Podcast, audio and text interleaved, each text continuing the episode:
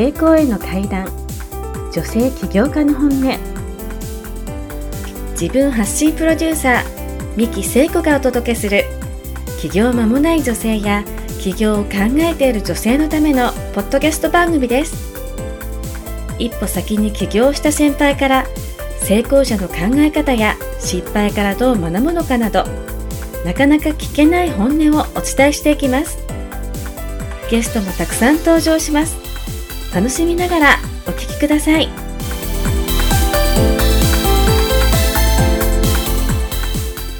こんにちは。和心ルネッサンス株式会社自分発信プロデューサー三木聖子です。この番組は私がこれまでの体験から成功者マインドへ変化していったいきさつやその過程をギリギリラインまで本音をお話しします。またゲストの方も多数お呼びして本音をぶちまけていただく予定です。成功者は辛い時うまくいかない時何を考えどう対処するのか。うまくいっている時何を考えどんな行動をとるのか。普段話さないようなことを私が突っ込んで聞きますよ。辛いことがあった時そこを克服したエピソードも話していただく予定です。この番組を聞くと成功者はどんな考えをするのかその時どんな行動をとるのか段階別でわかりますあなたがビジネスを行う上で悩んだ時こんな時成功者はどうするのかなと思い悩む時が必ず来ますそんな時ここで聞いた話を思い出せば次へのステップが見つかります。ということで今日は第1回目なので、えー、私が一人でお話しするのは寂しいのですが、えー、夫でありビジネスパートナーであるヒデさんと進めてまいりたいと思います。ではヒデさん簡単に自己紹介お願いします。はい、ありがとうございます。えー、それではこんにちは、えー、ヒデさんこと三木秀友と申します。えー、私はですね、あの、今、あの、お話ありましたように、えー、自分発信プロデューサーとしてる、えー、活動している、えー、三木聖子のですね、サポート役をやってます。で、えー、私もあの10年ぐらい、あの、まあ、個人事業で、今、あの、三木聖子と一緒にですね、今日はこれから聖子さんということでね、あの、呼ばせてもらいますが、一緒にあの、和心ネッサンスという会社を立ち上げて、えー、約もう半年ぐらいになりますけども、えー、代表が三木聖子で、私が、あの、取締役ということで、二人でですね、あの、ビジネスをさせていただいてます。で、聖子さんがメインでやるときは私がサポート役と。で、私がメインでやるときは、あの、サポートしてもらうという形で2人でやってます。で、今日はあの、ゲストさんがいらっしゃらないということなので、はい、私がインタビュアーをさせていただきますので、どうぞよろしくお願いいたします。はい。ヒデさん、よろしくお願いします。お願いします。では、1回目なので、えー、まあ、私、三木聖子の自己紹介を兼ねて、その後のビジネスに役立った私のエピソードを一つご紹介したいなと思います。ああ、いいですね。はい。ひょっとしたら私も聞いたことがない話かもしれないですね。かもしれないですね。はい。はい、えー、今日お話しするのは、もう随分昔の話ですが、中学校2年生の時のお話をなぜこれがビジネスに役立つのかっていうことなんですが、ね、ちょっとこれが、えー、その後のビジネスにとっても大きなあの力になりましたね。例えばですね、はい、一人であのビジネスされているお一人様ビジネスの方は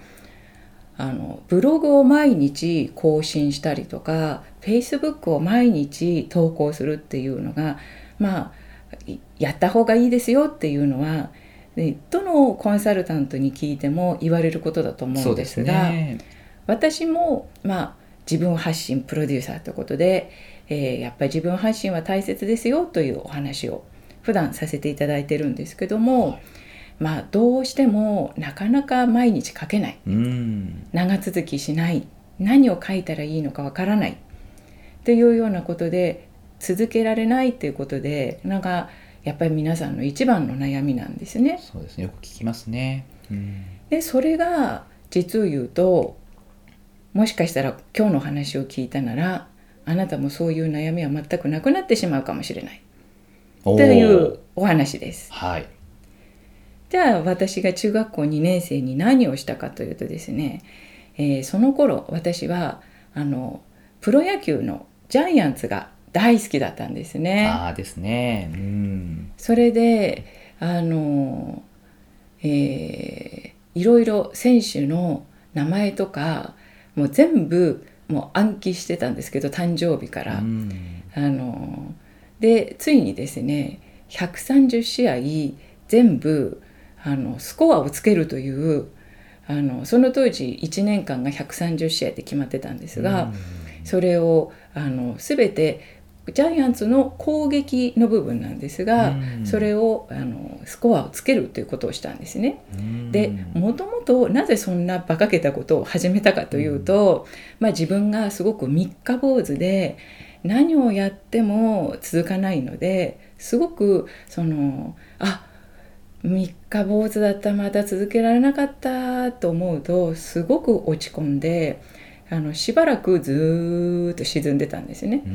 でまた何かチャレンジしてはまたやっぱり続かなくってああやっぱりできないんだと思って、うん、特にま日記とかですね1月1日から書き出すのが悪いんだとか思って、あの自然と普通に始めようなんて思って2月の10日ぐらいとかそういうふうに、うんうん、あの普通の日に始めてみたりとかいろいろしたんですがなかなかどれも続かないんですよ。でこれがすごく自分としては嫌で嫌でどうして続かないんだろうと思ってこれはなんとかこの中学生ぐらいでなんとかしないといけないと思って。うんでチャレンジしたのが、大好きなことだったならできるだろうと思ってスコアをつけようと思ったんですね。でそうは言ってもスコアのつけ方って知らないので、まあ、あのスコアブックにあのスコアのつけ方っていうのが書いてあったのでそれを覚えまして。で実際やろうと思ったらはたと気がついたのがあの延長なんかが起きる場合にはあの、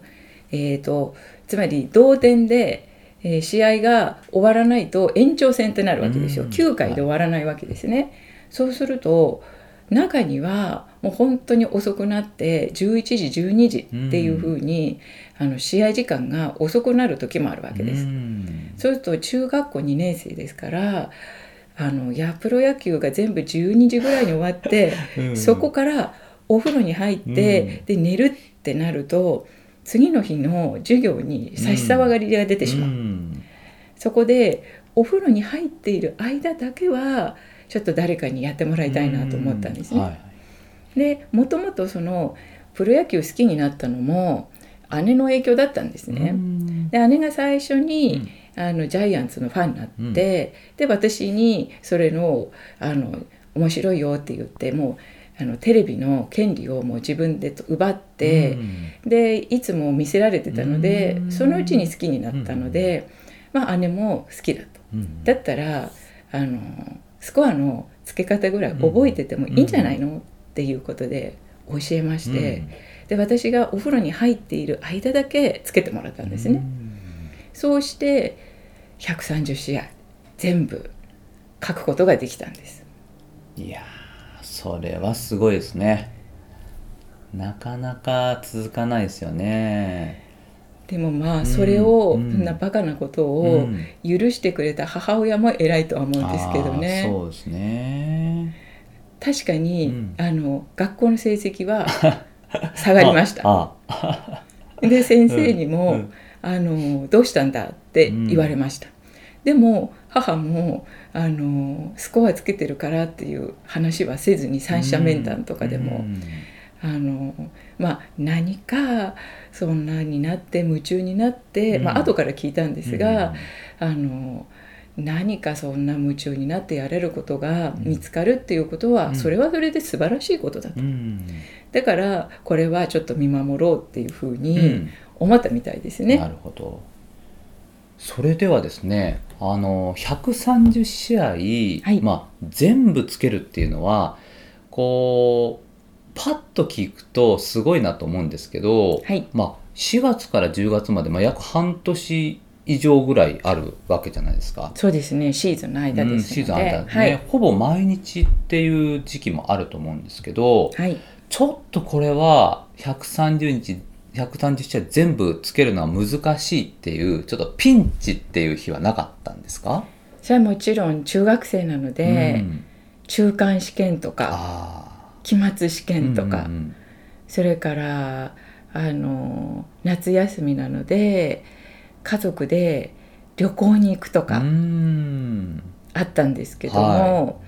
それでも、えー当時は試合があの6時20分からは始まるのいで、6時20分までには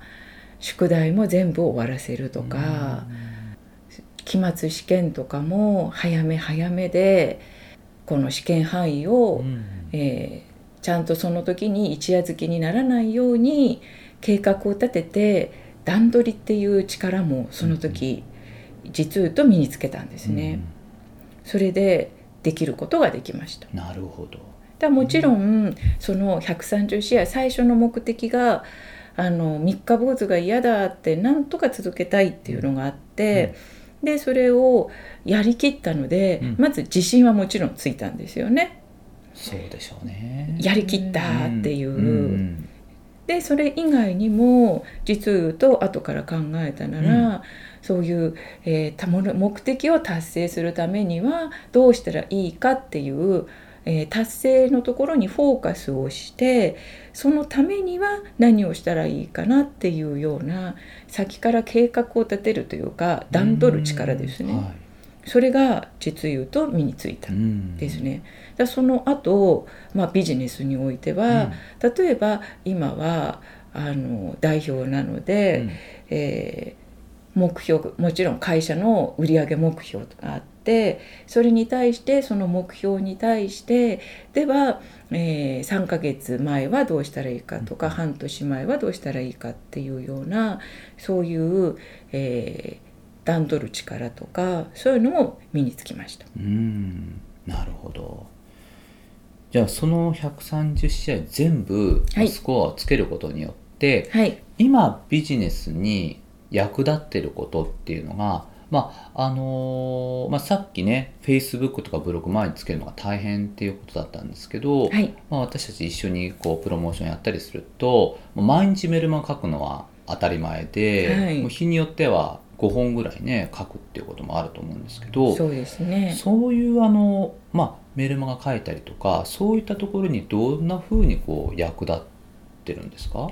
そうですね。あのプロモーションやってる時にはその一つのプロモーションに例えば今日が締め切りっていうのだと、まあ、1日に5通ぐらいうん。送らなければいけないっていうような、まあ、送った方が売り上げに直結するうんというふうに言われているんですけども、えーそれをあの、えーこの時間には送らなければいけないのでっていうふうに、えーまあ今話したようにその段取る力っていうのがものすごく役立ってますしそれからあの130試合とにかくやるということはモチベーションがどうのとかって言ってられないんですよ。うんとにかく毎日きちんとやらなければいけないのであの、えー今日はちょっと具合が悪いとか学校で嫌なことがあったからうん。落ち込んでるからあの今日ぐらいはやらない日があってもいいじゃないかっていうのはあの許されないわけですよ。なのでどんなに自分が落ち込んでたり悲しいことがあったり悔しい思いがあったとしてもでもあの6時20分になったなら、うん。ちゃんとラジオの前にスタンバイをして、えースコアつけなくちゃいけないのでそういうあの自分の体調やモチベーションに関係しなくなったんですうんね。うんなのでよくあのモチベーションが上がらないのでなかなかあの、えーブログが書けないとかとにかくモチベーションが、えー上がればできるっていうふうにモチベーション神話みたいなものを信じてる人がいるんですけどももうモチベーション上がるのは待たない。もう6時20分になったらつけるっていう感じに、うんうんうん、とにかくあの今日やらなければいけないことはこれなんだからやるっていうふうにできるようになったんです、ね、なるほど。わかりました。ではですねそういう形であの130試合全部こうスコアをつけるっていうことが、はい。えーまあ、好きなことだからまあできたと。いうだけじゃなくて、はい、段取る力とか、はい、でモチベーションに関係なくやり続けられる。で自信に結びついて今のビジネスにつながってるっていうことまでね、はい、あの聞かせていただきました。ありがとうございます。ではあの最後にですね、はい、あのこれからどういうふうな形でこのポッドキャストを進めていくのかっていうところも含めて最後のご挨拶をお願いします。はい、えー、今日はゲストがいなくて私のお話をさせていただきましたが、まあ、なるべくたくさんの方に、えー、ゲストの方に、まあ辛かった時にどうやってそれを克服したかというような辛いところから成功していくような階段上に、まあ、あのステップしていくと思うのでそれをお聞きになっている方が皆さんあっあの自分は今このレベルなのでこの話がすごく役に立ったなっていうふうに思ってもらえるように、えー、ゲストさんに突っ込んでお話をさせていただきます。またゲストさんがいらっしゃらない回は、えー、私の拙い体験ですがそちらであのあなたの何かビジネスのヒントをつかんでいただけたらいいなと思います。はいそれではですね今日はこの辺であのお別れしたいと思います。はい。どうもありがとうございました。ありがとうございました。